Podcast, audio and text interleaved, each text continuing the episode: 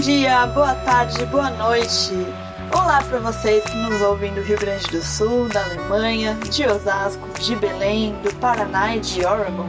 Está começando mais um episódio do podcast Animais Caracterizados. Eu sou a Thaís Babiraba, historiadora da arte, produtora cultural, macumbeira e feminista. Vamos às apresentações de hoje. É com, é com você, você Cassi. E aí galera, eu sou o Cassi, sou cineasta, gaúcho, e a gente vai falar um pouquinho sobre as polêmicas da arte hoje. Eros. Eu sou Eros Esther, sou cronista, antropólogo e antropófago, animador de velórios, cantor e compositor do projeto Meros Erros, e isso não é um cachimbo, ou, ou não, como diria Caetano Veloso. Fernando. Fernando. Desculpa. É, Oiê, eu sou Fernando e hoje eu sou só ressaca, que inclusive é culpa da, da arte, da indústria cultural. É, então, eu sou Fernando e, e é, eu sou Fernando e é isso aí. Eu sou só Fernando mesmo, hoje. Hoje eu sou só Fernando. É apenas isso. Bem-vindo, Fê. Jean. Olá, pessoal. Jean por aqui, querendo ter alegre, que adora viajar ultimamente tem militado bastante, que a quarentena fez a gente dar uma militada. E vamos falar um pouco hoje sobre a minha Diva Amor. Maria Eugênia, G. Eu sou a G, eu tenho formação em antropologia e eu, eu gosto de ser minimalista nas minhas apresentações. tá ótima. E por último, mas não menos importante, Tiago. Ti. Oiê, eu sou o Tiago, e eu canto no chuveiro como se estivesse cantando na chuva. Arrasou.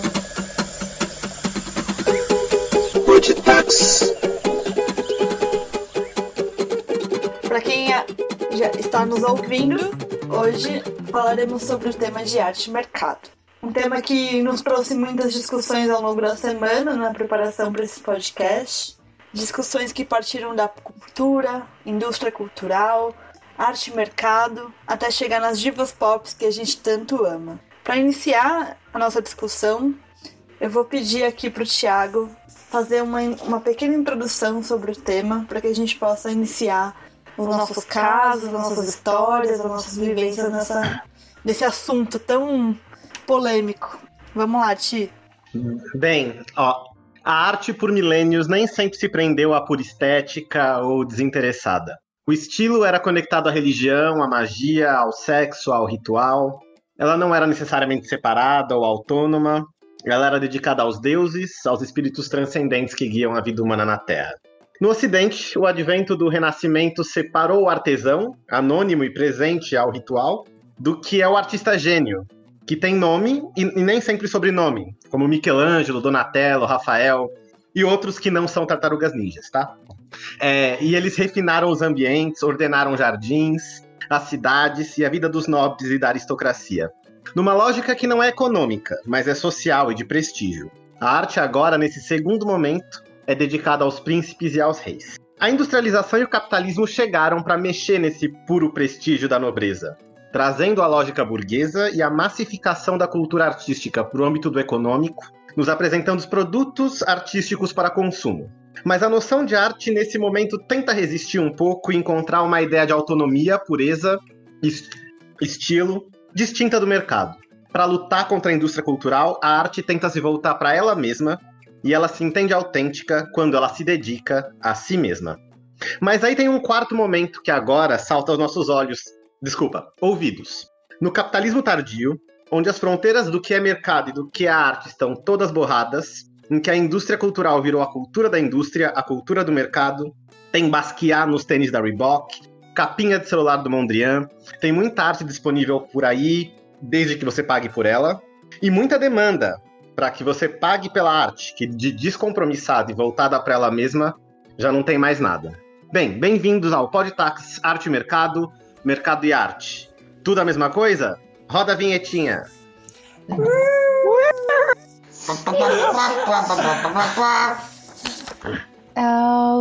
Autoestima.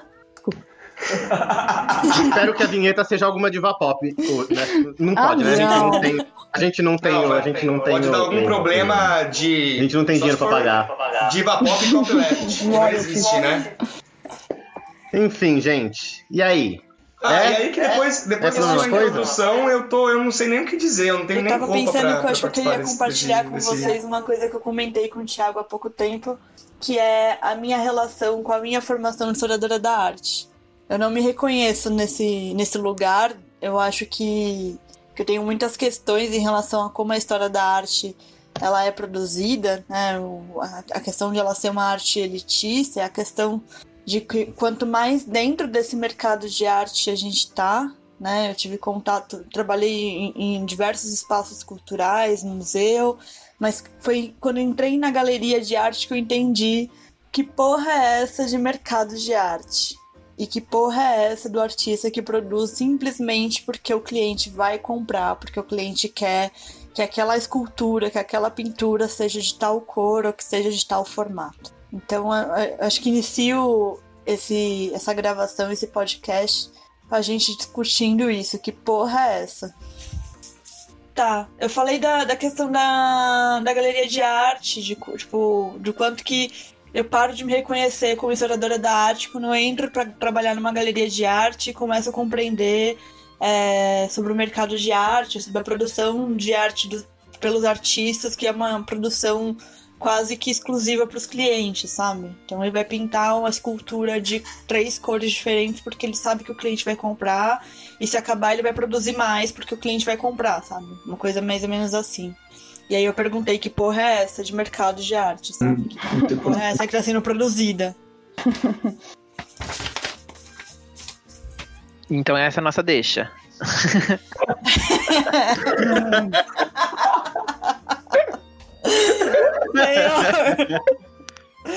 Eu adoro esse podcast. Não, mas eu acho Tadinho do interessante a, a experiência, a sua experiência com galeria de arte, porque assim, eu não moro numa cidade que tem muito museu, galeria. Então, quando eu fui para São Paulo, que eu consegui visualizar vários museus e galerias, eu, eu fui lá e eu percebi que eu não tinha eh, bagagem para isso, sabe? Porque talvez na, na, na minha formação eu nunca tive um, um, um background de tipo, ah, isso é uma obra, tipo, analise isso, interprete isso, sabe? É, eu tive aula de artes até o primeiro ano do ensino médio e depois eu nunca tive, é um, um descaso que as artes têm, já começam na educação básica. E, e eu acho engraçado que a Pinacoteca de São Paulo ela fez um- um- uma campanha em 2017 que é exatamente isso, né? O que, que é o certo, o que, que é o errado, se tem certo, se tem errado. E, e na na- no comercial é realmente essas reflexões que as pessoas têm quando elas estão diante de uma obra, tipo, nossa, mas o que, que é isso? O que, que o artista quis dizer com isso, sabe? A gente, a gente fica pensando quando, qual é o tempo certo de você analisar um- uma obra antes de ir para a próxima. É esse estranhamento, esse incômodo que eu acho que, que eu tive quando eu comecei a frequentar galerias e talvez a, a Thaís tenha chegado nisso também, não sei. É, eu, eu, não, não cheguei a aprofundar tanto é, nessa questão. Porque eu, eu acho que eu tava. Quando eu trabalhei na galeria, eu tava do outro lado, né? Nesse lado de quem tá ali oferecendo o produto pro cliente, entregando e, e, e- e lidando com essa demanda, né? Porque sim, existe uma demanda. Mas acho que para além disso, tanto a galeria quanto o museu, eles não são lugares receptíveis, né? Eles não são lugares que são abertos para o público, não é todo mundo que entra no museu, não é todo mundo que tem acesso àquilo. E, e eu, acho que o trabalho começa antes, né? Começa em nesse acesso que a criança tem, por exemplo, na escola, a um trabalho de um artista e que não seja limitado a ver um, um quadro da Tarsila do Amaral. Não que eu acho que seja ruim, mas que não seja limitado a isso, sabe? É, como experiência assim de visitação, eu mesmo, eu gosto muito, prefiro, por exemplo, quando tem uma exposição específica, ou seja, ah, eu vou no MASP para ver a, a, a coisa fixa, né, residente lá, que sempre tem aqueles quadros que, obviamente, dá para às vezes tem quadros novos, mas é a exposição fixa deles, permanente.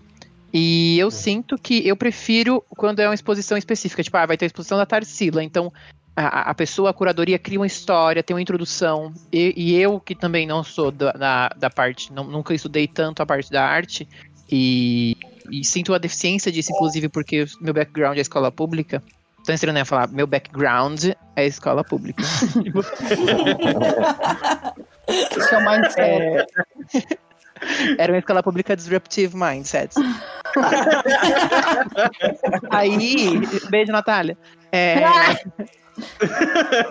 o que aconteceu? Eu sinto que quando eu vou numa exposição que tem essa história já contada, a pessoa pensa em quem vai visitar e dá um contexto, eu me envolvo mais.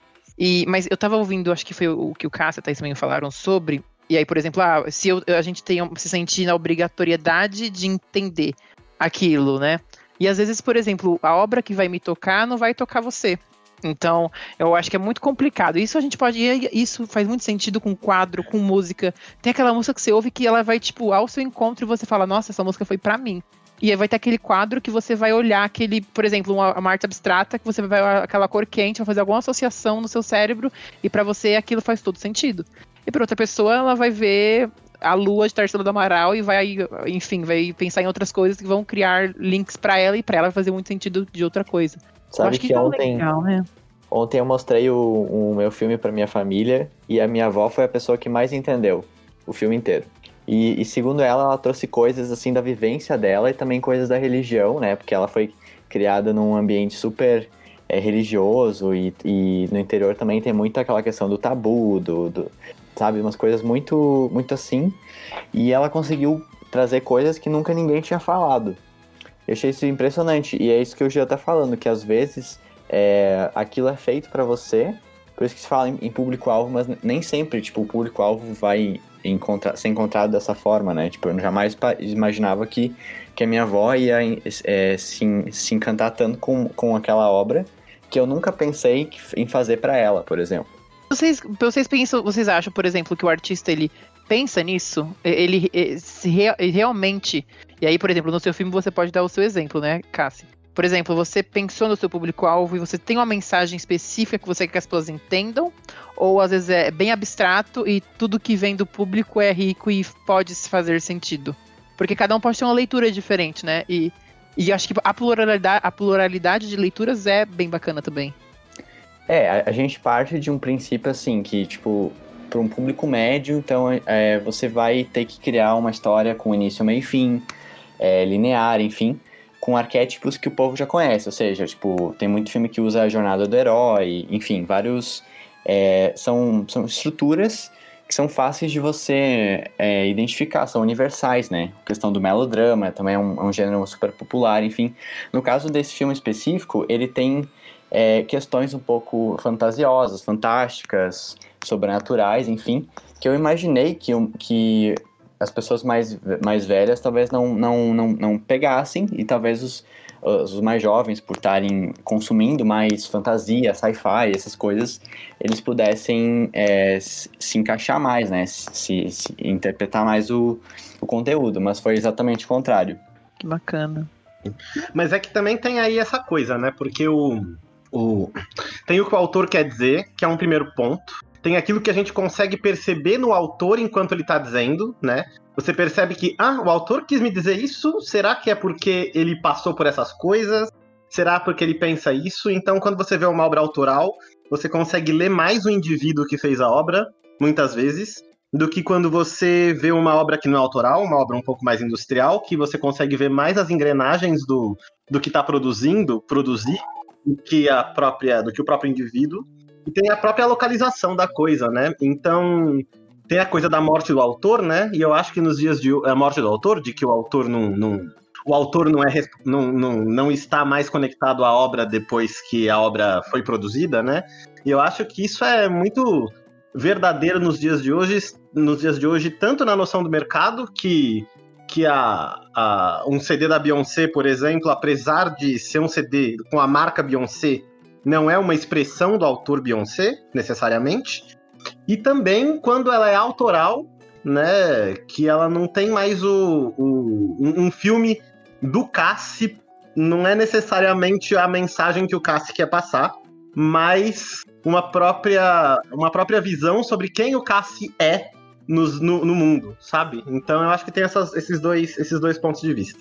Não sei se eu fui claro, mas ok. Foi claríssimo, Thiago. Inclusive, é, essa, é uma, essa é uma ponderação muito, muito interessante. Eu, como é, cantor, compositor, é, tenho, digamos assim, é, na, na prática, na experiência. Ó, Mar Salgado, quanto do teu sal são lágrimas de Portugal? Agora tá ótimo. Tá, beleza. É, eu, eu, como cantor e compositor, é, tenho, na verdade, eu, eu, convivo com essa coisa do feedback, né, o Thiago? E para mim não tem sintoma mais claro da relação que, que, que as pessoas têm na contemporaneidade com as obras de arte do que o fato das pessoas associarem as minhas músicas a Clarice Falcão. Sendo que eu nunca, jamais, em nenhuma hipótese na história da humanidade, tenho a Clarice Falcão. Nada contra a Clarice Falcão, eu acho Mas ótima. você não tem conscientemente, né? Ah, não, pelo amor de Satanás. Mas eu acho, acho muito interessante essa coisa de, de da, da Beyoncé, porque assim, existe uma, um aspecto que é. O Discord estará transmitindo sua linda voz. Isso é uma mentira, porque vocês não me ouvem, entendeu? Não, a gente Agora eu ouve. ouvi tudo que você falou. Depois o, o Eros vai dar um ganho na voz e pronto. Isso. É, é, tudo fica pro Eros, né? Nossa, Claro. vai ser um inferno editar isso aqui. Vai, vai ser uma bosta. Vamos lá. Eu tava falando. Primeiro eu falei é, que as pessoas me associam a Clarice Falcão. Depois eu tava falando que a Beyoncé, a Beyoncé ela ocupa um espaço limítrofe entre artista e indústria. Porque a Beyoncé é a encarnação da indústria mesma. Ela, ela não vende música, não. Ela vende filme, ela vende roupa. Né? Ela vende roupa fabricada por gente. É, subproletária no Sri Lanka e etc. Vai ser processado, hein? Assim. Ué, Tá. mas é um Mas, fato. E aí, e aí é muito. é- eu, eu, eu acho muito, muito gozado quando as pessoas. Sabe quando a gente fala da, da política e fala assim, eu vou matar fulano, eu vou matar o Maia, sei lá, não o Maia, tadinho, o Maia não tem direito, não, tem direito de morrer, mas eu vou matar o Cunha, por exemplo. Ah, é, é um bando, uma, um bando, é uma corja, tudo uns escroto. A gente fala da, da política, da alta política institucional como se fosse uma novela.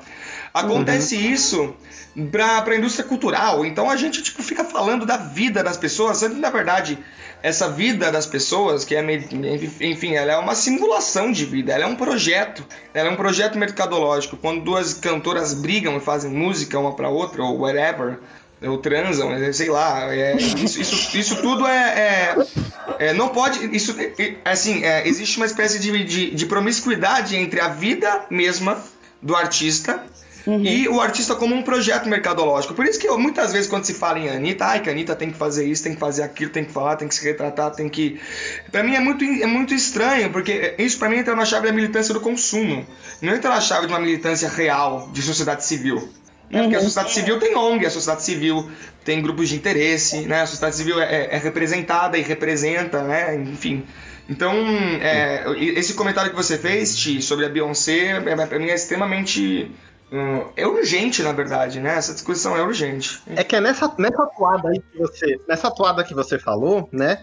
Que toda a vida, a vida dessa marca, da marca Beyoncé, da marca Taylor Swift, e até das pequenas marcas, assim, né? Você tem os artistas A, os artistas B, o C, né? E eu, eu acho que é aí que você vê esse. Desculpa, você vê toda essa. Que você vê toda essa.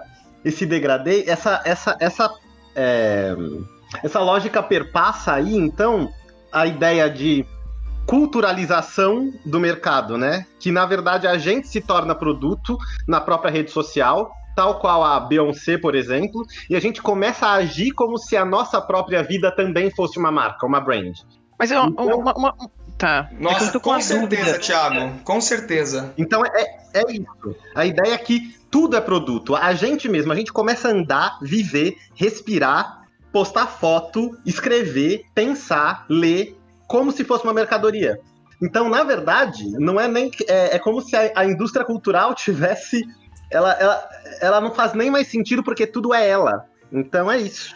Mas é que, É. por exemplo, você, você mencionou uma coisa que eu fiquei pensando. Você mencionou lá no comecinho, por exemplo, ah, a arte autoral e a arte Hum. industrial. E aí o que, eu- o que tá me dando a entender do agora é, por exemplo, a marca Beyoncé, você. E aí uma pergunta, você a vê como uma arte industrial? Sim. E o que separa isso? E quem define o que que é arte industrial e arte cu- autoral? Ciladas. Ciladas da pós-modernidade. O Eu acho se ela, que no se ela dia é de hoje- para consumo, ela vira outra coisa? Tipo, Não, por causa. Não, não porque. Não porque. Qual arte hoje em dia tá desconectada da noção de consumo? De alguma Nenhuma. maneira. Eu acho que, então, eu acho que é complicado fazer essa questão. Eu vou fazer uma, uma introdução de um, de um ponto. É, Mas que eu- veja, uma- isso não significa que a arte se resume ao consumo, isso é uma dimensão dela. é, Não dá pra dizer, ah, a arte é meramente é, o resultado do- da vontade da indústria cultural. Eu não concordo do jeito Porque a arte é anterior ao capitalismo. não, é, Não, a a arte arte, anterior no ao- próprio capitalismo, eu tô falando. É, mas aí é nessa questão, porque o que é arte no passado. A, a arte é tão desinteressada hoje quanto ela sempre foi. Quer dizer, zero. Sim. Eu acho que ela teve esse momento de, de desinteresse, de, de pseudo-desinteresse na modernidade, quando ela tentou conversar com ela mesma e ficar se autorreferenciando. Mas antes, ela era para prestígio, ela era ritualística, ela era para. Ela tinha esse caráter social. E aí depois até o pessoal tentou reinterpretar uma noção de arte para emancipação das pessoas, para que para que houvesse o para que o indivíduo chegasse na sua máxima potência, mas isso é muito claramente um projeto moderno, né? É, essa ideia de, de arte emancipatória, né? Eu acho que hoje em dia o que aconteceu é que a ideia do fã, da diversão, do efêmero, do produto, do design, é, ela, ela, ela surpassa a própria noção da mercadoria e ela tá na própria noção de essência da vida. Porque a gente é meio que uma marca. A gente já se tornou uma marca. É, eu vou fazer uma apresentação breve de um, de um, de um, de um ponto para discussão que eu acho que cabe aqui, tá, gente? Que é o fato de que todo mundo é um artista. É, o, o capitalismo, hoje em dia, criativo, ele é esse sistema que também assiste ao crescimento considerável das profissões ligadas à arte e das indústrias culturais. O boom da economia criativa e hiperconsumidora fez com que o número de profissionais que exercem ofícios ligados à arte alcancem cifras que não têm comparação com o que era não apenas nos séculos precedentes, mas inclusive nas décadas recentes. Na França, o efetivo total de pessoas que trabalham em setores culturais, em 2003, segundo as estimativas do Institut National de Statistique et des Études Économiques, é de 444 mil pessoas, das quais 119 mil fazendo espetáculos ao vivo. Entre 1990 e 1999, as profissões culturais aumentaram cerca de 20%, ao passo que a população ativa não progrediu mais do que 4,4%. Na União Europeia, a indústria cultural representa 4,6% dos empregos. E esse desenvolvimento se observa nos domínios da pura prática de uma arte. É, isso que, é, qualquer que seja a dificuldade. Nos Estados Unidos, tem 2, mil, 2 milhões de artistas profissionais, o que equivale a 1,5% da população é, ativa. 32 mil dançarinos e coreógrafos, 179 mil músicos e cantores e 100 mil artistas só na cidade de Nova York. É, no conjunto dos Estados Unidos, o número de artistas plásticos aumentou em 60% desde 80 a 2000. É, na França, você contava 22.934 artistas profissionais da música e do canto. O que mostra que a, a ideia de artista enquanto profissão, né, de, de o artista enquanto pessoa a ser paga para produzir um conteúdo, ou que se identifica enquanto um profissional da arte, aumentou escandalosamente nos últimos 30 anos. É, e eu acho que isso é um ponto para a gente é, conversar, porque é no capitalismo que o artista se torna um profissional. Mas nesse seu número, por exemplo, ele separa. ar- Eu não entendi. É, Hum, a- a- ele separa a quantidade de artistas, de cantores? Porque foi o que, eu- foi o que me deu a entender, como se, tipo, o cantor, o coreógrafo, eles não estão englobados como artistas? Quem são os artistas? Artistas, é, quando eu falei os 100 mil artistas de Nova York, eu disse, é, eu quero dizer artistas é, plásticos. Ah, tá. O Ti disse que tá todo mundo, todo mundo é um, um artista em potencial, ou já é um artista, mas a gente tá olhando para um fenômeno recente que é todo mundo é produtor de conteúdo e todo mundo pode ser influenciador. Uhum. Alguns deles é, vão, tem a, a, a, o- a veia artística, outros não, são tipo, puramente é, produtores de tendências ou de comportamentos ou realmente de, de, de produtos. É um Uhum. pouco nessa sua fala, Thiago, que você estava falando O antes? que eu- mas o que eu quero. Não, o que eu quero dizer, na verdade, é que eu não estou necessariamente negando. Eu só estou dizendo que existe esse evento. O evento de que, hoje em dia, o artista é. é- existem muito mais artistas do que existiam nos anos 80. E o que significa? Significa que a demanda aumentou, né? ah, significa que a gente consegue ver um American Idol, um X Factor, um reality show que produz 15 minutos de artista e depois desproduz esses 15 minutos também. Ah, o, o que, que é que tá acontecendo? Isso daí é uma pergunta. Ah, Eu, eu, eu fiquei- eu fiquei pensando agora nisso que você falou, e aí eu- isso faz um link com uma coisa. Por exemplo, eu, eu gosto muito da Britney, minha diva amor da vida. E Uhum. aí eu fiquei pensando, vamos, vamos colocar lá no passado. Ela, ela tinha, inclusive, se você. Eu tava lendo, o pessoal mandou umas coisas no grupo. Ela tinha uma voz específica, é, ela cantava muito parecido com uma Cristina Aguilera. E aí ela foi meio que mudando a voz dela, e aquela voz meio infantilizada, cheia de autotune e tal. E hoje em dia, ela só faz isso. que? Oh, baby, baby. Cara, ó, eu espero que isso seja uma homenagem, tá? Porque eu falo como homenagem, não como zoeira. Todo mundo aqui. Inclusive, um beijo, Você segue amando-a, eu sigo odiando-a. um, um, um beijo pra comunidade 6844 aí, fãs da Britney. Aí, por exemplo, ela, enquanto artista, que pensava, vou fazer minha música e criar minha arte, vamos supor, se ela ficasse desconhecida, ela seria autoral, mas aí, como ela ficou famosa, ela virou industrial. Mas aí o ponto, será que, na verdade, quem industrializa é quem tá em volta, não o artista? O artista, ele sempre, ou na maioria dos casos, ele é o artista, ele cria e ele, é, ele cria arte. Só que o meio do entorno dele é quem industrializa aquilo.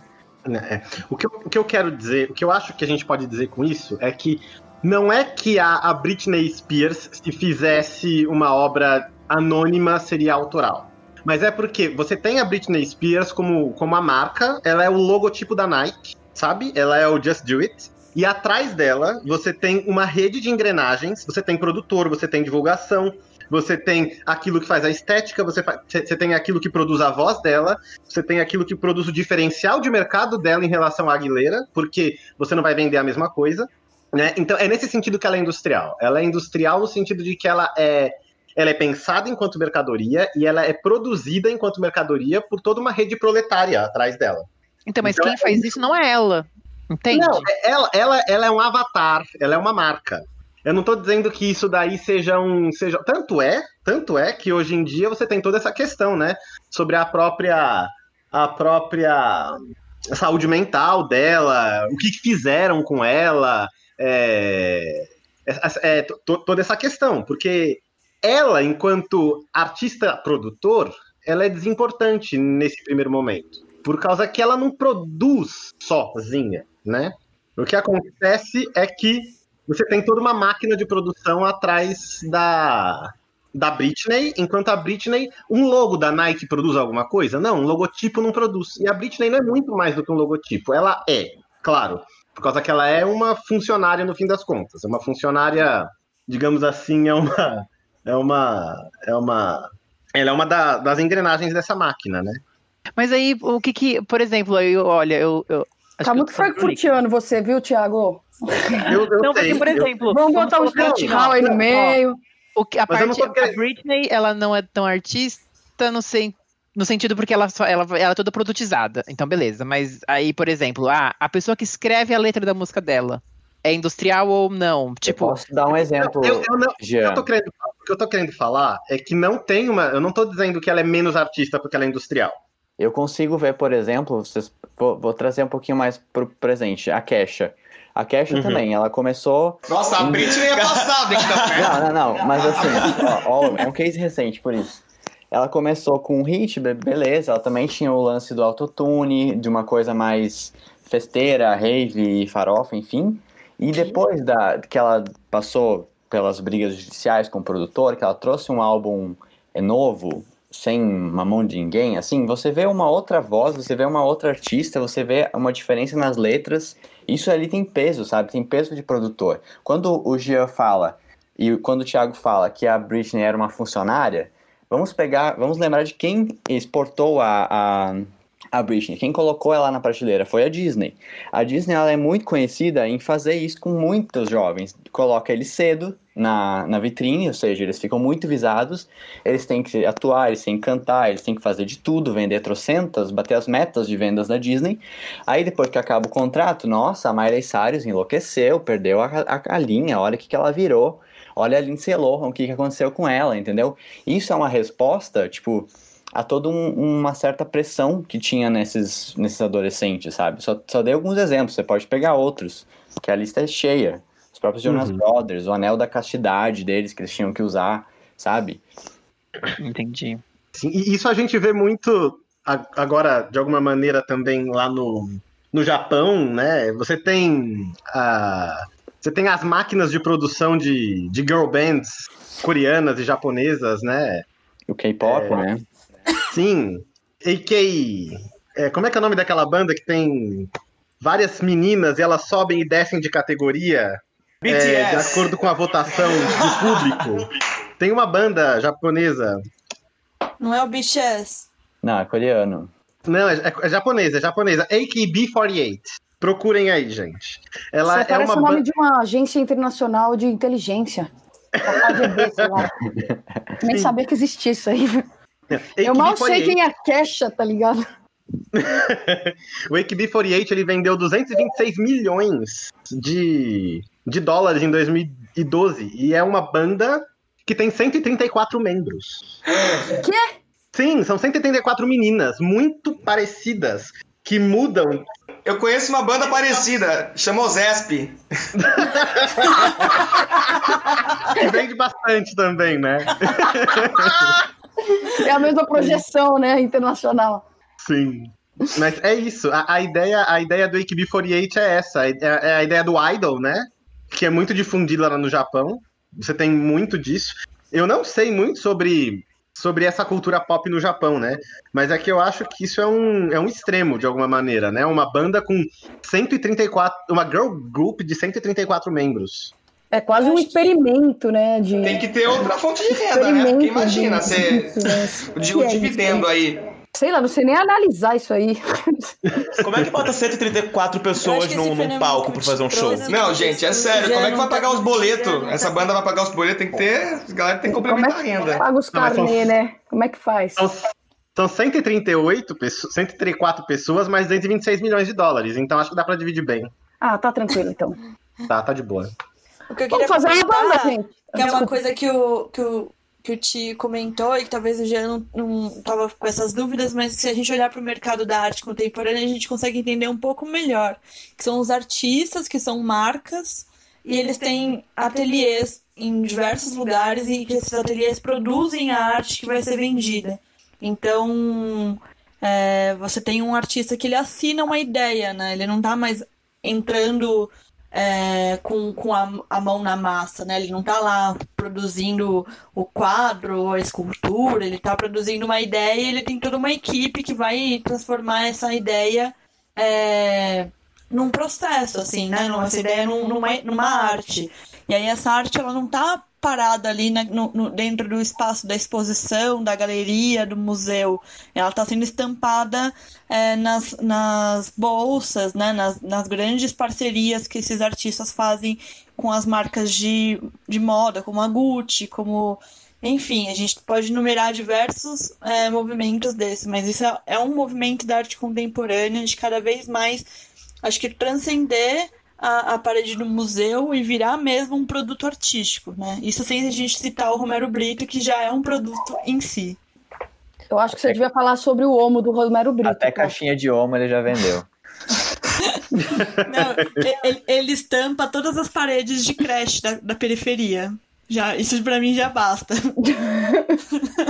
Eu tava comentando mais cedo com o pessoal, uma intervenção pequena aqui. E lá no Hard Rock Café de Singapura, a decoração oficial é do Romero Brito. Eu fiquei chocado quando eu vi. É multicultural, né, gente? Ele tá Isso aí é, a- é o mundo a globalizado. arte acessível. É, cultura brasileira, né, gente? Se espalhando aí. Thaís, fala aí. Que grosso. Gobs. Oi. Only. A gente não tá falando que a gente tá esperando você falar, amiga. Você é a próxima. É. Ah, é que eu acabei de falar, achei que vocês iam falar alguma Ah, coisa tá. depois. Mas a gente quer ouvir a sua voz linda, essa sua voz sensual de fada finlandesa. Você que vai ter que editar, Eros, fica à vontade. Tá, então eu acho que eu vou, eu vou aproveitar o gancho desse, dessa questão da arte contemporânea para falar de um caso é, que é retratado no livro sobre as ruínas do museu do Douglas Crimp, que é o caso do museu que foi criado pelo Marcel Broadstars.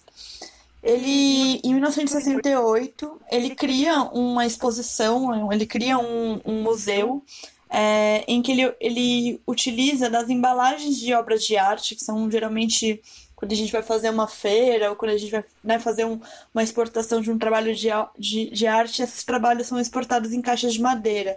Então ele pega emprestado essas caixas de madeira com uma exportadora chamada Manx Continental Transport e ele monta no espaço expositivo, que se eu não me engano é na casa dele, uma exposição com essas caixas de madeira. E elas estão com aqueles dizeres de manter seco, transportar com cuidado, frágil, esse lado para cima. É, E aí ele, ele começa a trabalhar essa questão do que que está sendo exposto no museu. Ele, inclusive, ele manda uma carta é, falando sobre a abertura do museu e ele fala que é proibir o acesso do povo. É, aqui se brinca todo dia até o fim do mundo. E outras coisas que ele expõe também é, são. é, me perdi. Ele junta é, 30 postais de pinturas francesas do século XIX de mestres como David, Ingres, Courbet, Maisonnet e Puvis de Chavannes. E ele coloca numa parede encostada, é, uma escada, com os números de porta que pareciam indicar as salas de uma galeria. E as palavras musée, museum, escritas nas janelas, legíveis do lado de fora. Enfim, ele, ele cria esse, esse ambiente é, nada comum para falar de, de- de- do que, que está sendo exposto nos museus, né? Dessa arte que é uma arte que pode, que, que pode ser comprada na, no- na salinha de. na lojinha de conveniência do museu, né? Que você pode levar um, um retrato ou um, um postal do artista que você gosta, do artista que você quer colecionar. Então acho que é um, é um caso legal também de repensar o que está dentro do museu, o que está sendo exposto, enfim.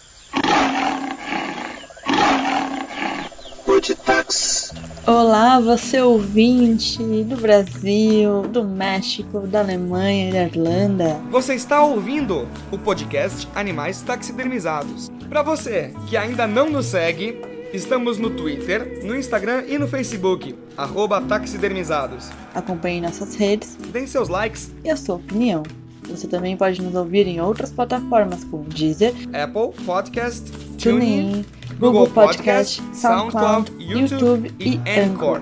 Dúvidas? Nos escreva em animaistaxidermizados.gmail.com Mandem suas cartas de amor, os seus beijos, as suas interrogações e tudo mais que você sentir vontade de nos dizer. Estamos aqui para te ouvir. Podcast Animais taxidermizados. Sabe, pegando o gancho é, do que a Thaís tá, tá falando, é, eu, vou- eu vou, falar um- uma coisa que, que é um episódio é, muito é, traumático da minha vida e da Thaís, que a gente cometeu é, um técnico em museu. existe, tá? Você que tá ouvindo aí em Oregon, existe um técnico em museu, tá? Technician Course in Museum, tá ligado? E, e é muito interessante porque eu tinha uma visão muito romantizada do museu e, claro, como qualquer coisa na vida, né? Quando você estuda algo pelo qual você é apaixonado, você desconstrói. E, e isso, esse comentário da Thaís sobre esse artista, muito legal, Thaís, que você trouxe esse cara. Me le- lembrou, Thaís, eu não sei se você vai lembrar, Thaís, quando eu fazia obras de arte conceitual, que existe a, a expografia tinha uma a, expo- a expografia ela, ela tem uma a expografia é arte de expor, né? É, e ela tem uma série de protocolos, né? Que são estéticos, técnicos ahn, e tal. E aí eu tinha eu tinha a brisa de, de, de- eu tinha uma eu criei uma obra de arte fictícia que era é, a esfirra de carne no espaço expositivo. Era uma coisa meio Damien Hirst, só que sem bacia de formaldeído. Você bota a esfirra de carne na parede, ela apodrece e causa dano é, ao ambiente, ao espectador e etc. Mas eu não sei muito bem porque eu estou falando isso. Eu ia comentar o seguinte: é, aqui em São Paulo existe o MASP, né, que é o Museu de Arte de São Paulo, que, é, segundo consta, está ranqueado aí como, sei lá, um dos melhores museus do mundo, o melhor museu da América Latina, coisas desse tipo, né? Ou do América do Sul, whatever. É, Museu de Arte de São Paulo, Assis Chateaubriand, que tem um prédio lá bonitão, na, na Avenida Paulista, é, projetado pela Lina Bobardi. E aí, recentemente, é, teve a exposição da Tarsila. Eu acho que essa exposição da Tarsila é muito emblemática, primeiro porque ela mobilizou muita gente. É, eu acho que é, ela evoca, acho que se, existe um, uma pintora, né, um artista plástico que é brasileiro, né, que tem essa identificação, que, que evoca afetos, eu acho que é a Tarsila do Amaral porque ela consta da nossa memória afetiva coletiva, porque ela é, digamos assim, peça obrigatória nas apostilas, né, do ensino fundamental, é do ensino isso. médio, não só no campo das artes, né? Tarsila é usado, uhum. Tarsila é usado como um recurso pedagógico é, para muita coisa. É, além, além da óbvia importância que ela tem né, dentro da história da arte no Brasil e da, da e da, da contribuição dela é, como artista de vanguarda e como artista talentosa e habilidosa que ela era. E aí eu fui, eu fui nessa tal dessa exposição, né, é o que a gente chama lá em museu de exposição blockbuster, né, exposição que é muito patrocinada e que tem tem aí um claim, né, tem uma tem um, uma, um digamos assim um conceito de impacto, né, Rodin, história em quadrões do Maurício de Souza renascentista, vamos ver Michelangelo e Leonardo, etc. Quando você vai lá na exposição do Leonardo, é um rabisco. Eu fui na tal exposição do Leonardo há uns três anos. Tinha coisa muito mais interessante que renascentista do que o Leonardo. Mas o que chamou a atenção das pessoas para a coleção era o Leonardo. E quando você ia lá, era, sei lá, o cara limpou a bunda com papel, né? Mas enfim, whatever. Voltando para Tarsila. Eu fui na tal exposição, fiquei duas horas e meia na, na, na na fila, né, para conseguir entrar no, no, MASP é de graça terça-feira, né? Eu sou precari, precariado, né? Faço parte dessa, dessa, dessa classe social que o Marx quase previu, que é uma coisa entre proletário e, e lumpen. Eu sou precariado e eu vou lá de terça-feira para economizar, né? E aí o, é, tem uma, uma, coisa que é, que é a seguinte: é, quando você entrava no museu, a experiência museológica era uma experiência de tirar foto. Né? Isso é uma experiência cada vez mais comum dentro do museu.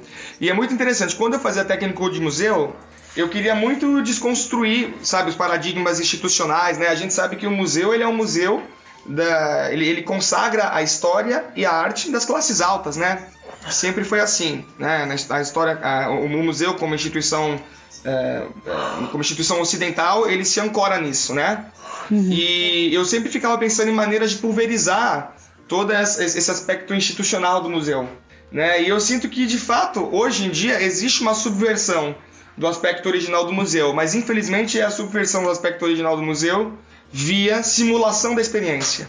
Então, é, é, é muito comum você ver pessoas tirando foto no museu. Essa não é a experiência é, clássica de fruição né, de, da arte que está suposta né, na, na, institu na, institucionalização do museu, e né, que também é uma institucionalização da arte. Mas agora a gente tem uma relação com o museu que é marcada e mediada pela informatização. O museu é bom agora quando ele comunica, é, mas ele é bom também agora é, nesse, nesse processo de, de, de recomunicação, né, de redimensionamento da, da, da Axis, né, da, da, da, da, maneira, da maneira como as pessoas usam o museu, isso implica em alguns ônus. Né? Então, que experiência é essa que a pessoa está tendo com a história e com a arte? É, o, o, o, paradigma clássico do museu é um paradigma elitista. Só que a gente está trocando esse paradigma, paradigma elitista por uma outra coisa, que é muito, é, para mim, é muito perturbadora, que é essa coisa da simulação da experiência, né? Eu queria falar algo sobre isso. E aí eu vou deixar até o gancho aqui, porque meu digníssimo quer, quer falar, mas fala alto, meu bem. Não, só queria, é só para falar sobre isso que eu estava falando mesmo, porque eu acho que é eu acho que esse assunto é bem elitista já quando você fala sobre como as pessoas vão aproveitar ou não a, a arte no museu. É, porque quem essas pessoas que param e ficam 40 minutos olhando para um quadro, essas pessoas são pessoas que vêm de uma classe social onde você entende que isso é o certo a se fazer. Que foi algo também que foi posto, que, que é a contemplação da, da obra de arte dentro do museu tem que ser feita de determinada forma, porque ah, tem que ser. E quem disse que tem que ser também, né? É, eu acho que tem uma coisa que é interessante no celular. Eu também não gosto quando eu vejo gente tirando foto em, em museu, assim, mas, mas porque por causa da minha própria experiência. Mas eu acho que a questão do celular e das redes sociais é que você acaba é, quase que fazendo uma propaganda do museu é, e deixando ele mais acessível quando você tem é, fotos postadas, pessoas postando fotos. É, eu acho exatamente isso. Inclusive tem uma, uma coisa muito emblemática no MASP que é um televisor enorme, enorme durante a exposição da Tarsila que ficava mostrando em tempo real as pessoas que marcavam as fotos. Ou seja, o próprio museu se beneficia disso. Mas aí isso me coloca, isso me, isso me coloca a seguinte questão: qual que, qual, qual que é a função social que o museu passa a ter nesse momento? Então, eu acho que tem a ver um pouco com a, com a com a missão nobiliática que ele tinha antes, da introdução social, de você estar socialmente inserido. É, teve a exposição do. Teve uma exposição do Rodin na Pinacoteca em 1995, que as pessoas. É, aconteceu. Isso daí aconteceu no verão. E as pessoas ficavam duas horas e meia na fila para ver o Rodin, sabe? Uhum. sabe? Pra quê, né? Nada contra, sabe? Mas, gente, um sol escaldante e e as pessoas da Pinacoteca diziam mesmo, ligavam perguntando que roupa elas tinham que ir na Pinacoteca para poder ver o Uau! Rodin. Significa que o significa que é, é, é uma questão de inserção social, no fim das contas. De, de, de inserção no, no, novo mundo, assim. É uma, é uma espécie de. Você vê que tem essa transformação, né, da, do que era arte autêntica para uma. Pra, pra arte. para essa noção mesmo, né? Porque eu não ficaria duas horas e meia eu acho, numa fila para ver o Rodan. Mas eu, não sei se vocês fariam isso. Mas na fila do show da Lady Gaga você fica, né? Eu não vou em show de ninguém, porque eu não gosto de gente. que lindo. Fala, Cassi. Então, gente, eu ia trazer um, um case para vocês, não sei se vocês conhecem, o Bensky. Conhece? Sim, Uhum. Sim, claro. Maravilhoso. Adoro. Ninguém sabe exatamente se ele é um artista, se ele é um coletivo, se ele é o vocalista de uma banda. É, mas enfim, a arte dele meio que é, ganhou popularidade por, também por causa do mistério, mas ele começou com grafites em Londres e depois ele passou para stencil com críticas sociais. Ele, ele visibilizava algumas realidades meio que, as, que a, os governos tentavam esconder. Então ele, ele fazia arte em muros que estavam tapando periferias, enfim. E depois ele começou a, a né, fazer outras coisas por aí. Tem obras deles que vão, que vão para leilão por milhares de dólares hum, e tem também ao mesmo do outro lado ele coloca algumas delas para vender na rua por 60 dólares. Então assim, ele tá meio que é, criticando o sistema de comércio de arte, né? E também ele tá meio que trollando muita gente, porque teve um caso recente que em 2018 uma obra dele foi leiloada por mais de um milhão de libras. E assim que o leilão terminou, a, a obra ela foi triturada na moldura onde ela estava. E, tipo, ninguém entendeu nada o que aconteceu. Depois foram saber, né, que era mais uma trollagem dele. E o cara que comprou quis ficar, né, porque valorizou ainda mais a obra dele. E ele, ele tem um filme também, que o filme se chama Saída pela Loja de Presentes. É um documentário. E ninguém sabe se é um filme que existe, se é um documentário, se ele tá contando uma história fictícia aí também. Ele diz que é verdade, mas é um, um artista que está ali transgredindo o sistema de arte que a gente está acostumado. E é, esse, esse era o case que eu trouxe também. Tem um, um filme que se chama Velvet Buzzsaw, da Netflix, com o Jake Gyllenhaal, que também faz uma crítica, é um... um é, são curadores de uma galeria que encontram um, quadros de um artista que morreu. E eles decidem se apropriar do quadro e essa arte começa a matar as pessoas do museu. Que doido. Eu, inclusive, adoro esse filme. Adoro esse filme. Eu ia só Você é louco, tizão. eu ia complementar essa história do, do Banksy, que foi criado um parque de diversões. A gente, né, a gente não sabe exatamente quem que, que, que se, é o Banksy mesmo que está por trás disso, mas existe um parque de diversões na Inglaterra que é feito todo com, com artes e intervenções pensando nisso.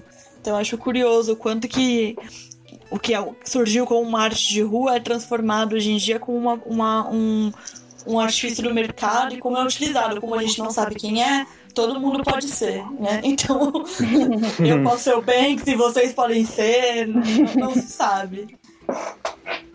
E aí, Eugênia? Olá! Eu vou falar de um case que é é meio nada a ver com o que a gente tá falando agora, mas tudo bem, foda-se. Ah, eu não poderia esperar nada diferente vindo de você. Sou eu, né?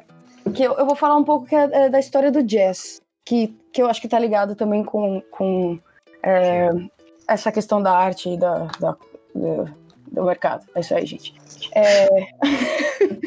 O amigo do primeiros- Will Smith, né? No Maluco no, no Maluco no Pedaço.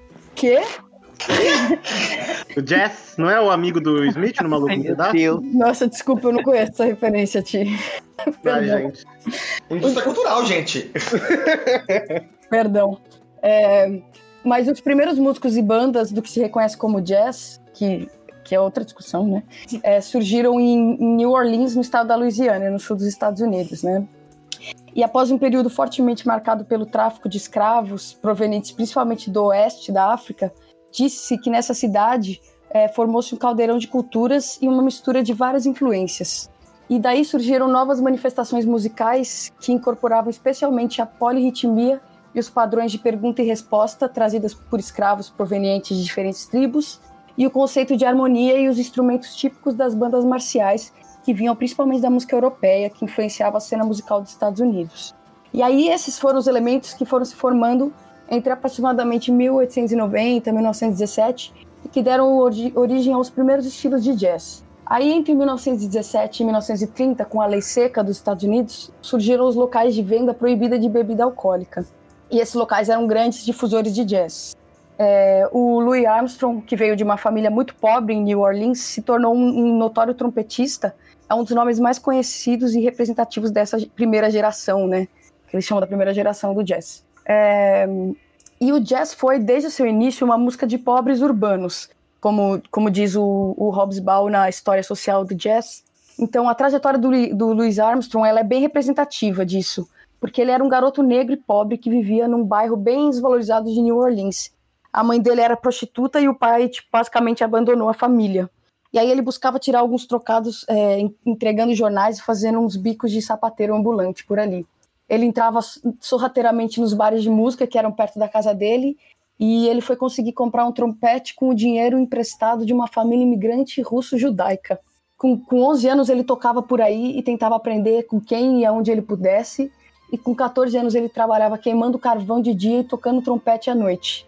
E aí, por volta de 1911 a 1920, o jazz despontava como um novo entretenimento e era tocado majoritariamente por big bands. E dali o jazz foi se difundindo para outras cidades, como Chicago, e por volta de 1920, Nova York se tornou a capital do jazz, com diversos bares especializados e teatros, e com as formações em trios e quartetos de grupos.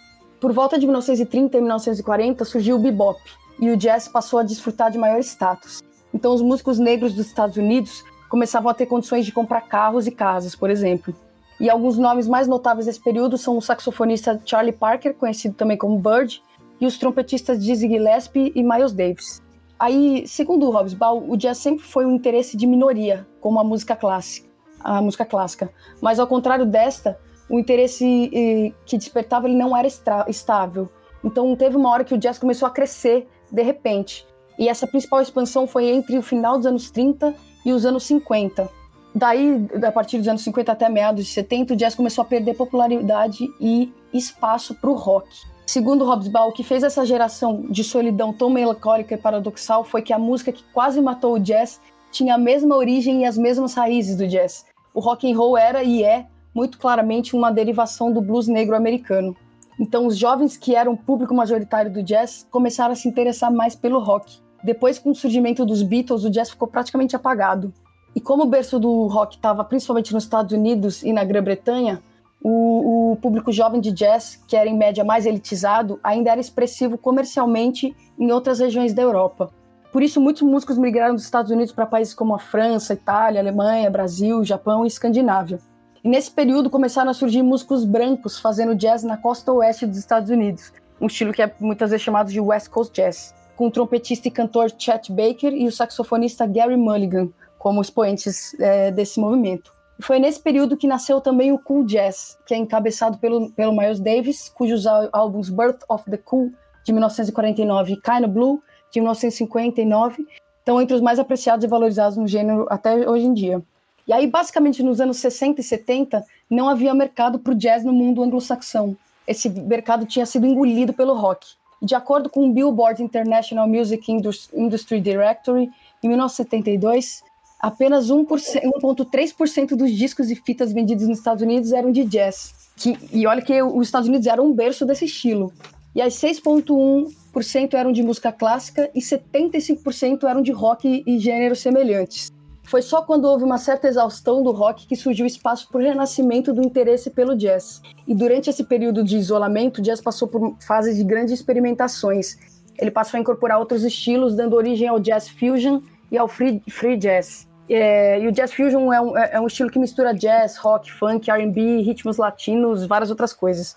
É, e foi provavelmente através dessa mistura que o jazz conseguiu manter certa presença durante esse período que o, que o rock estava mais presente. Alguns nomes representativos dessa, dessa fase são também o trompetista Miles Davis, que transitou entre bebop, cool jazz, jazz modal e fusion. E aí ele tem, tem um destaque para o álbum Beaches Brew, que é um álbum de 69, considerado um dos mais revolucionários da história do jazz. E destaque também para os pianistas Chick Corea e Herbie Hancock, para o guitarrista inglês John McLaughlin e o saxofonista Wayne Shorter. E é interessante notar que tanto o jazz quanto o rock tem parte da, su da sua origem na música dos negros americanos. E foi através dos músicos e fãs de jazz que o blues negro começou a chamar atenção para além dos estados do sul, dos Estados Unidos e dos chamados guetos negros. Ou seja, de certa forma, o jazz permitiu também que, que o, o rock aparecesse, né? E uma distinção importante entre os dois estilos é que o rock nunca foi uma música de minoria.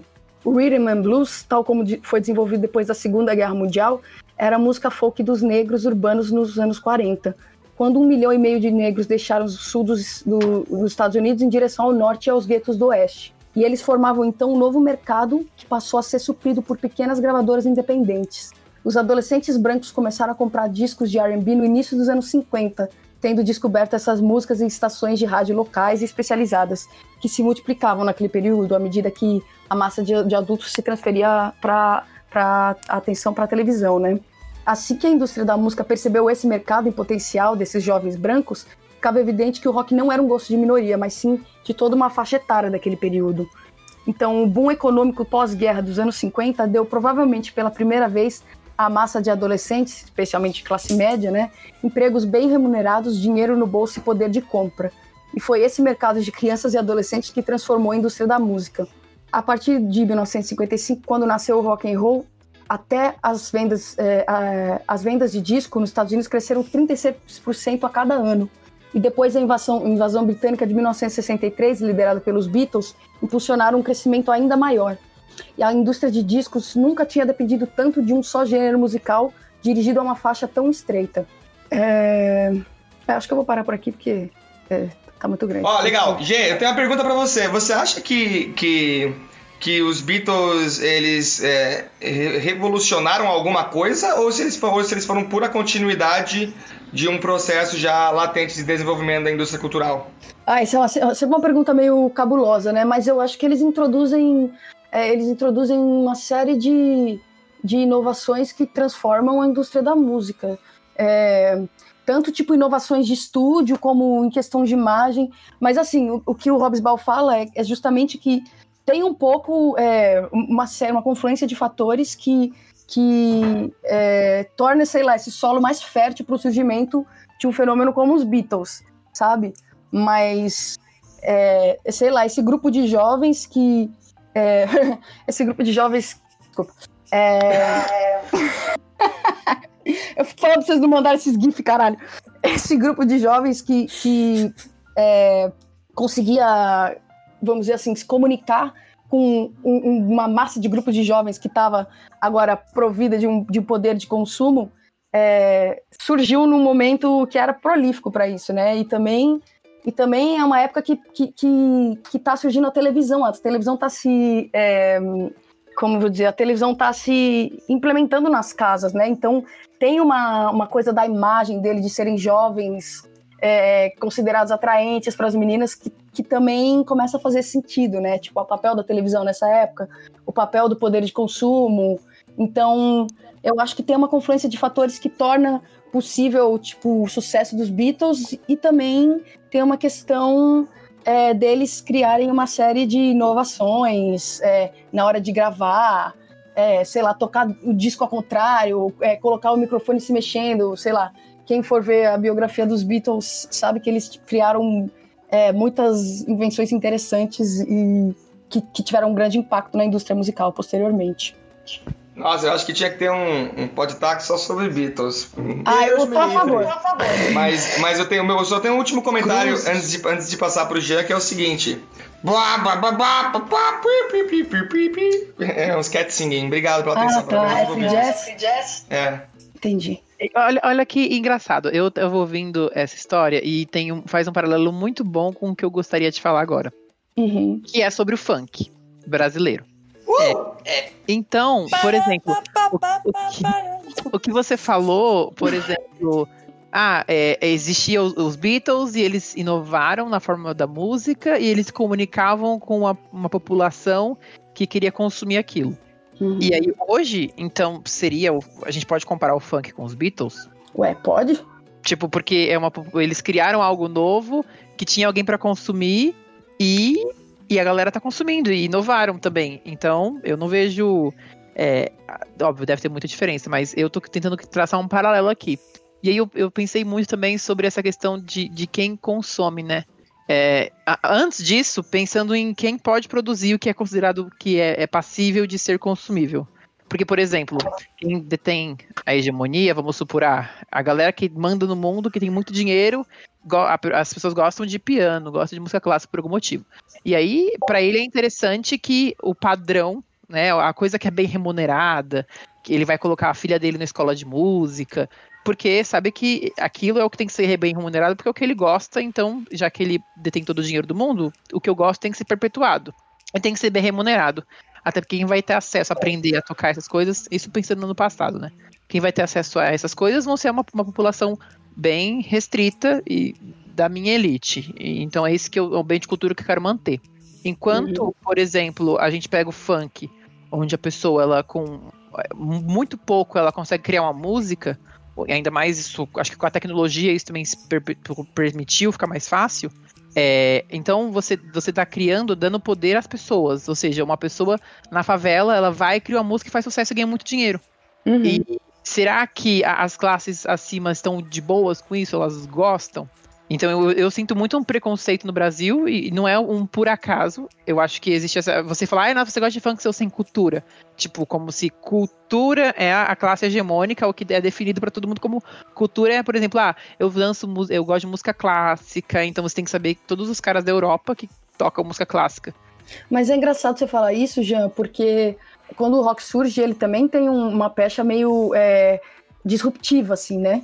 Então ele, mu muitas pessoas mais velhas consideravam o rock como uma coisa subversiva, uma coisa, às vezes até do capeta, sabe? Uma subversão tipo de valores tradicionais e tal. É, sim, E, e muitas é, pessoas do jazz, inclusive, consider consideravam que o rock era um estilo menor de, de música, porque ele é, não trabalhava necessariamente com a mesma complexidade. As pessoas qualquer um podia fazer um rock, assim, é, em, em, teoria, tipo, é, o que não significa que é, não tenha, é, como eu posso dizer, músicos de rock que são, tipo, muito formados e muito qualificados. Mas no, é, no começo, teoricamente, os, as fórmulas eram mais simples para você tocar um rock é, do que para você criar um jazz, tipo, extremamente virtuoso, como o caso do bebop, sabe? Então, isso, por muitos, era considerado como uma, um estilo menor e, e, e, por muitos era considerado como uma, uma subversão é, dos valores tradicionais mesmo. Então, é, é, interessante esse paralelo que você fez. Exato, e eu acho que é, é, faz muito sentido. É como se o, o, funk está para, por exemplo, o rock ou o, o, o jazz na sua época, como o funk no Brasil, entendeu? É esse paralelo que eu tô traçando. Então, cada a população se encontra uma forma de, de subverter. Só que o que acontece, o que está acontecendo agora, tem esse movimento, né? Ah, isso está se massificando. Então, por exemplo, a pessoa hoje que tem acesso a, sei lá, ela poderia ser uma, é, uma cantora de música clássica, mas ela migra pro funk. E aí eu acho que isso conecta lá com o que o Thiago falou sobre a industrialização. Então, talvez a, as pessoas beleza, deu dinheiro, está dando dinheiro, então virou um nicho. Então não é simplesmente mais as pessoas da favela que conseguem é, ter um lugar para falar, criar música que é consumido pela massa. As pessoas do lado de lá também, que já, tipo, vamos dizer assim, da, que já são de classes médias e classe alta, elas se apropriaram do funk porque viram que é algo que vende e estão produzindo funk também. Sim, as pessoas não... de classe média estão dançando funk na balada, então... Não só dançando, então eles estão produzindo também, entendeu? Tipo, você tem cantoras uhum. de funk que não são, tipo, de as pessoas que... Exatamente, que muitas vezes você vai fazer o, você vai ver o clipe, ah, o clipe se passa numa favela, mas aquela não é a realidade da pessoa. Uhum. Ah, interessante você ver como, como vai se expandindo, né? Tipo, das classes mais baixas para as mais altas, né? Um interessante. Exatamente, mas eu acho que o, o movimento nasce mesmo com a subversão. Eu, ainda hoje, eu, eu acredito que no Brasil, a maioria do conteúdo que é produzido ainda é, é é bem, digamos assim, sei lá, raiz, vai a galera que produz, ela fala uma vivência dela e, e, que, se você está consumindo esse produto, você está dando dinheiro para a pessoa, mas é que também acho que tudo se renovou, né? O capitalismo se reinventa muito. Então, hoje, tipo, tudo bem, o cara ele não se preocupa apenas em, por exemplo, manter o meu bem de cultura, como por exemplo, música clássica é o que tem que ser feito. Não. Eu, por mim pode ser qualquer música, desde que eu seja o produtor. Porque eu vou ganhar dinheiro de qualquer maneira, independente do que vai ser vendido, se vai ser clássico ou não. Eu vi até um documentário que ele falava sobre danças afro, né? E, e, do como, por exemplo, se você vai fazer uma faculdade, talvez de dança, como o clássico é tão ali, tipo, os livros, você pesquisar sobre, muito em desaumento uhum. da dança branca europeia, do balé clássico. Aquilo é o, o que existe de técnica perfeita e tal e sem levar em consideração as danças é, de matriz africana. E, ah, tipo, da, como esse conhecimento... Dança, o, o, o, balé ainda é o... o é, como é que chama? É o, é o que o dançarino completo precisa ter essa formação que é no balé, né? Não que Exato. E uma coisa que era muito legal no documentário é que ele falava de como esse conhecimento está se perdendo por conta da academia é, se manter muito fechada. Então, por exemplo, é, essa parte da, das danças e do porquê que a dança era daquela maneira, muita coisa fica, vai passando de, de mãe para filha e tal. E, e, isso vai se perdendo, porque essas pessoas não vão acessando a academia, então não tá tendo é, geração de tese, geração de, de documento para a gente conseguir ler depois e fazer a leitura desse tempo. E imagino quantas coisas que a gente já não perdeu, né? Então, do tipo, de história, do entendimento do porquê que a dança é daquela maneira. E que hoje a gente tem, beleza, as pessoas têm acesso, mas aí você consegue pegar um celular, gravar um vídeo, subir pra nuvem e tá eternizado em algum lugar. Se algum dia algum historiador for olhar aquilo, ele consegue acessar. Mas muito se perdeu disso. É, foi, foi, bem legal, inclusive, esse documentário. Assim, me abriu um, o olho para um, um, lado dessa parte da dança que eu não via. Uhum. E, e, que é bem complexo, do quanto que o que é clássico é o que a academia perpetua e que a gente vai acabando, per, vai perdendo mesmo as outras coisas. E, tipo, se a pessoa que fazia e ensinava morre, não tem mais quem ensine e aquela cultura morreu. E como que é clássico tá ligado a uma cultura europeia também, né? Porque Sim. é o balé clássico. Quando você aprende eu... arte, é o. Desculpa. Não, eu ia falar ah. exatamente disso, que na história da arte, e aí eu faço um paralelo também com a história do teatro, porque foi o, o, o que eu me desdobrei na graduação, né, no estudo de, de, de monografia, eu, eu, fiz um paralelo entre a história do teatro e a história é, a história do teatro em Moçambique e a história da arte. Né? E você é, é perceptível o quanto que é uma história escrita de um ponto de vista europeu e, e, e, de um ponto de vista ocidental, ou seja, a arte produzida em África, é, ela é considerada uma arte primitiva, ela está lá junto colocado no, como se estivesse no mesmo período sendo produzida com a, a, o que a gente conhece como arte rupestre, né? Essa arte sabe? Sim. Então é, é, é, eles olham para essa arte que é produzida e que é uma arte que, é, que se você for olhar de um ponto de vista estético, ela é tão é, ela, ela, tem tantas qualidades quanto uma, um, um trabalho que está sendo produzido é, pelos gregos no início da, da, da, da, do entendimento da arte grega. Ou seja, né, uhum. se a gente uhum. for olhar, é, é, é um, ele tem um, uma diminuição do que, que é o fazer artístico em África, e, e isso se ele, ele tá passando por todas as, as linhas de arte, né? A gente vai falar isso no teatro também, que olha para os ritos africanos e entende esses ritos como dança para que eles possam ter uma característica artística. Ou seja, você tira aquilo do ritual e transforma, né? Coloca um olhar artístico e olha para dança, e olha para roupa, e olha para acrobacia que é feita, e ignora que tem um, um viés ali é, muito pessoal, né? Muito característico da tradição da, daquela, daquela sociedade on, que, que a Europa está olhando. Então, é, não, não fico. Não é uma novidade sabe, achar que também na dança vai ser olhado a, a dança africana como algo primitivo, como algo inferior à uhum. dança clássica, por exemplo. Sim. Enfim, gente, consumam do pequeno produtor, consumam funk, consumam meros erros. Consumam tomate orgânico, né, do pequeno produtor. Sim, gente. Música local, música do bairro. Né? Meros erros. Meros erros. Produza sua própria música. Gente, é interessante isso de industrial, porque eu sou, eu, talvez, eu sou a antítese do industrial, eu só sou industrial na distribuição, é o porque Você é o quê? a antítese do, do industrial. Porque eu, eu faço todo todo meu som aqui no meu home studio, eu faço minhas músicas, gravo todas as faixas, tudo. Vai tomar no cu, esse negócio de artista independente enche a porra do saco. Desculpa pelo vandalismo. É. Ô, oh, bebê. Força, guerreiro. Acho que a gente vai caminhando agora então para encerrar mais um podcast. Caralho, Gabi. É, eu queria só deixar mais um, um, um, comentário que é a gente está gravando esse podcast em 2020, né? E desde dois, janeiro de 2019 a gente não tem mais um Ministério da Cultura no Brasil.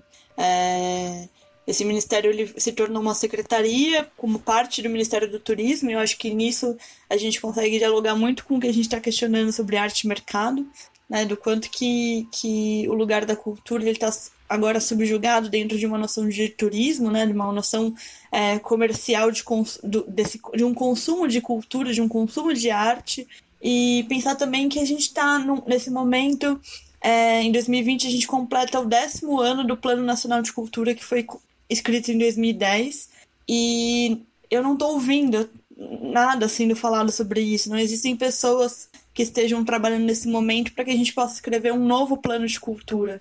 Esse plano de cultura ele rege todas as políticas públicas de cultura do Brasil e aí interfere também como os estados e como os municípios vão é, dialogar com é, a pasta de cultura dentro das suas cidades, dentro dos seus estados. Então acho que é importante a gente lembrar que a gente está vivendo um momento político é, que interfere sim na, na, na, forma como que se produz política, é, é, se, produz, cultura do outro lado, sabe? Do lado de quem está querendo é, produzir ou manter uma cultura é, local, seja dentro dos seus quilombos, seja dentro é, das suas periferias, né? Para que essa cultura continue existindo e não tem suporte algum né, em relação às políticas públicas. Então, acho que a minha fala final nesse podcast é pra gente lembrar esse momento que a gente tá vivendo. É. Foi o final mesmo. é, eu vou deixar minha fala final aqui como. Eu tava esperando, a arte brasileira da próxima década será heróica e será nacional. Olha, será Sabe o Roberto Alvim lá falando? Socorro. Vamos ser leve, gente. Vamos Mas ser é, leve. concluímos que arte é. Mercado. Ah, puta merda. Fundo palhaço! Concluímos que ninguém aqui concorda. Com nada, pra variar. E com isso, Vamos para o nosso quadro. Então, posso? é, Vocês não, vocês não a deixam pra mim, Thaís e Thiago? Sim, se o Titi não quiser complementar nada, bora aí. bora, gente.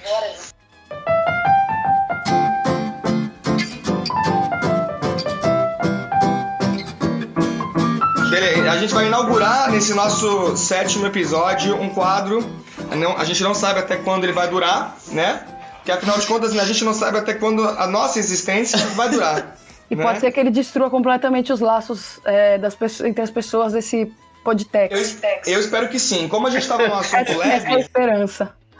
como a gente estava num assunto é, super leve, eu, eu vou manter a leveza e introduzir a DR taxidermizada. Tan. Duas pessoas vão ser sorteadas Ai, meu é, Deus. para ter uma DR selvagem, tá bom? Acho que essa é a descrição. Eu tô ansiosa Sobre, por esse sobre, qual, momento. sobre qual tema? Não, DR, Cássia, é a sua relação. É, é, né? Essas Eu coisas, acho que, Billis, eu acho que vai emergir na hora, não vai ter problema não isso. Beleza, vocês estão preparados psicologicamente? Que bom, as duas pessoas que vão Não. DRA são Fernando e Cassiano. Vai, vocês têm um minuto aí pra ter uma DR selvagem. Inferno! Nossa, não aguento mais. Eu tô aqui, tô de ressaca e tem que ficar ouvindo voz de Cassiano. Não, eu acho inadmissível que o Fernando deu chá de sumiço, né? E não falou mais com ninguém, não, deu, não respondeu mais ninguém. Eu não, sei, se você percebeu, mas eu tenho mais o que fazer. Eu não tenho minha vida de ficar fazendo Aham, filminho, sim, ficar toda dirigindo hora, filminho. Toda hora no Twitter, tem, eu também tenho tudo isso pra fazer que você faz. Não, não tem não. Você fica o dia inteiro dirigindo filminho. A câmera na mão e. Na Aham, cabeça. eu tô fazendo- Fica fazendo tipo, Burguês. de gastronomia essa semana, mostrando receitas pro pessoal. Receitas baratas e fáceis pra toda a população poder apreitar, diferente de você, que é um burguesinho safado. pediu, Fica né? fazendo é filme, porque sabe que quem faz é cinema é burguês. receita é boa. O que Ah, eu tô foi? aqui, tô aqui manuseando ingredientes. Isso aí qualquer um faz. Qualquer um faz é filme, é só ter uma câmera. Tá, vamos fazer uma segunda. Obrigado, meninas. Vamos fazer uma segunda rodada de DR. Te amo, Cássio. DR taxidermizada. Acho que não. Acho que não. Ah, eu acho Não. que vai ter mais uma. Vai, vou embaralhar aqui. Aí você tira o meu nome do Cássio. Ah, não, não, essa não dá. Deu Erinhos e Fernando. Opa, É uma DR de verdade, né? Mas uma ideia de verdade. Esse mamão era pra É gente pra lavar comer. roupa suja, vai, valendo. Teve ontem à noite já. Pode continuar. O que que foi? Esse mamão era pra gente comer, esse mamão que você estragou. É, mas você ficou insistindo pra gente poder transar com, com, com o menino aqui usando mamão. Não, mas eu não queria usar o mamão, eu queria usar as duas.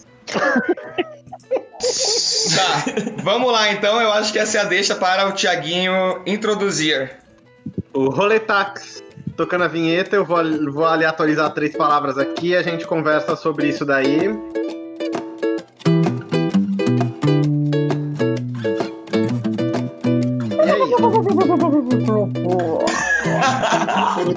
As palavras são Estado, agente e umbigo. Uou! Olha, o agente, do, o moderno, agente, o o agente do Estado é um só olha agente. pro próprio umbigo. Não olha pra população como um todo. E é isso. Você sabe que o Estado, o biopoder, ele quer agenciar o umbigo para controlar a vida da população. O Estado é o umbigo do mundo. Uou! Mas vocês sabiam, gente? eu sei que isso daí não tem nada, tem um pouco a ver eu também. Não tem muito a ver com o Estado. Mas eu sempre achei que se alguém colocasse meu dedo no umbigo quando eu era criança, eu morria. O seu dedo no umbigo Não, ou se, eu- se o dedo pessoa no seu umbigo? o dedo no meu umbigo, eu morria. Isso Eu é um problema do. Estado, porque o Estado não te educou pra você saber que isso não acontece. Pois é, Não tinha, não tinha um agente educacional. exato. Isso daí é Vocês o quê? dizem o dedo no Dizem que umbigo um- como uma prática sexual? Que, Ah. que isso, gente? Pelo amor Eu- de Deus. Eu acho que o Estado precisa criar uma lei pra bloquear isso aí. Eu acho É, que eu o silêncio foi revelador. A gente Verdade. também acha. A gente também acha. Bem, Vai, ô, Ti, segunda rodada. segunda rodada. Essa daqui só o Jean vai conseguir responder. Eita. Logaritmo, aliança e esperar. Esperar e aliança é bem, bem, bem. É. É, esperar e aliança me lembra canção nova e Rede Vida, né? É bom, bem escolher esperar. Aliança pelo Brasil. Eu resolvi esperar, né? O problema é o Gente, logaritmo. olha, logaritmo foi uma coisa que eu aprendi, assim, eu vi, na- eu- eu vi- vi no ensino médio, aprendi na faculdade mesmo, e aí depois só calculadora, gente. É aquela coisa que você tiver que fazer na mão, nunca mais. Depois que inventaram, inclusive acho que é- vale a pena a gente fazer uma aliança com a tecnologia e fazer as coisas mais fáceis. Se tem uma máquina que faz, não precisa você perder Verdade, a tempo. gente espera. É, é mas isso, também não, não dá, não dá pra você esperar a tecnologia existir. Enquanto isso, você vai ter que fazer na mão mesmo. Então Que você casa, aí você, es- antes de casar, você espera, né? E aí depois é só o logaritmo que salva, né? É isso aí. É isso, essas foram as conversas edificantes do dia, gente. Parabéns aos envolvidos. Parabéns. Roletar. Roletax. Tchurururu, Agora, tchuru. Táxi cultural com a Gabi.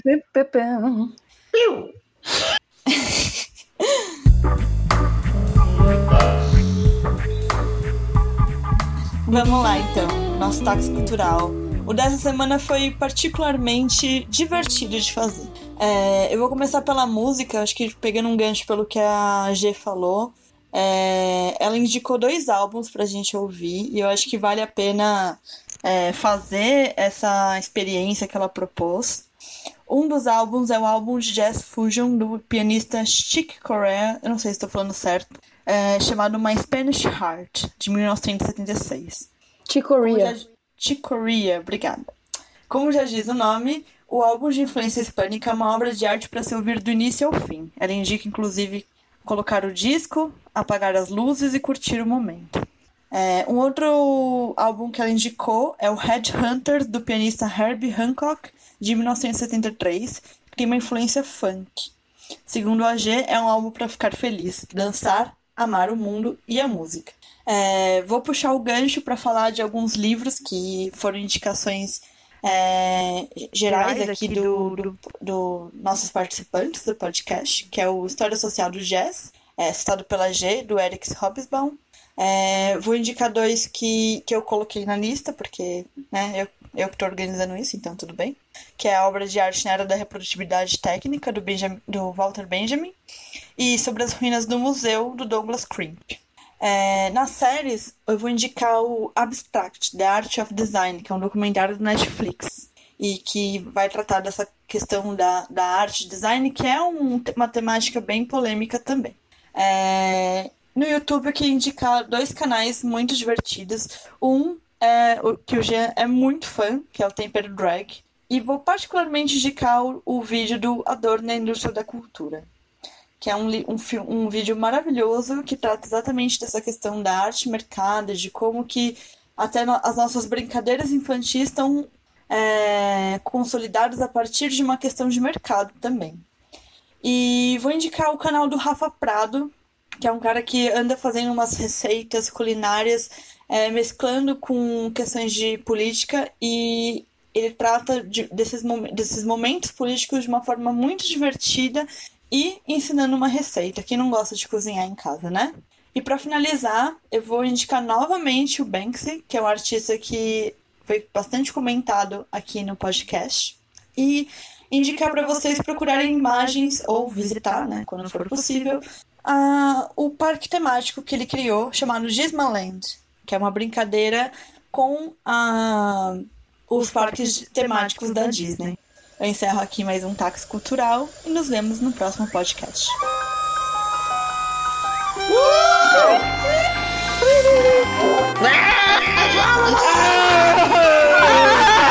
Eu amei que teve Rita essa semana. Que isso? Só pode ser o Cassi. Podemos pausar? Eu vou pausar meu, meu, uh, meu áudio. Não, não terminou ainda. Tem que encerrar o episódio. Ah, foi, foi mal. Achei que eu tinha encerrado já. Não, tá Pede pro bem. Greg parar de, de gravar. Não, Vamos calma, bater palma calma. então, vamos bater palma. Uh! Feliz Podtax aí, espero que vocês tenham curtido o rolê. Eu não apresentei, mas tô encerrando. Boa noite, bom Minhas dia, palmas não boa tarde. porque eu tô com um redutor de ruído. Agradeço Legal. a todos que ouviram o nosso podcast. Nos vemos no próximo. Quem tiver Beijos. temas para indicar, estamos abertos a ouvi-los. Beijos. Beijos! Pausei. Bom, já sei qual vai ser a última frase, né? Pausei. A gente, eu vou, o Fernando vai pausar o backup aqui.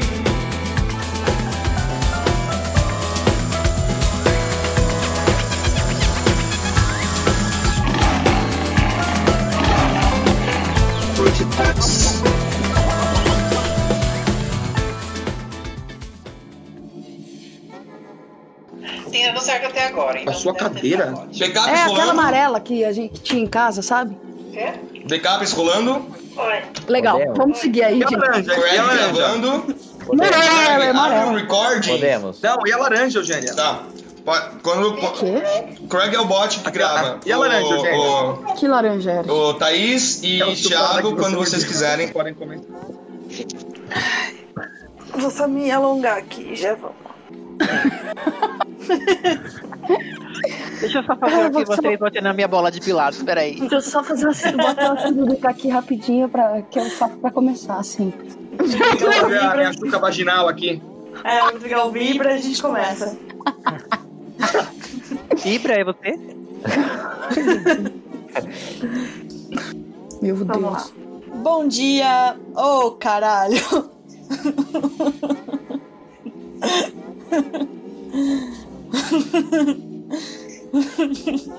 Alguém bloqueia essa bosta, vai. Vamos lá.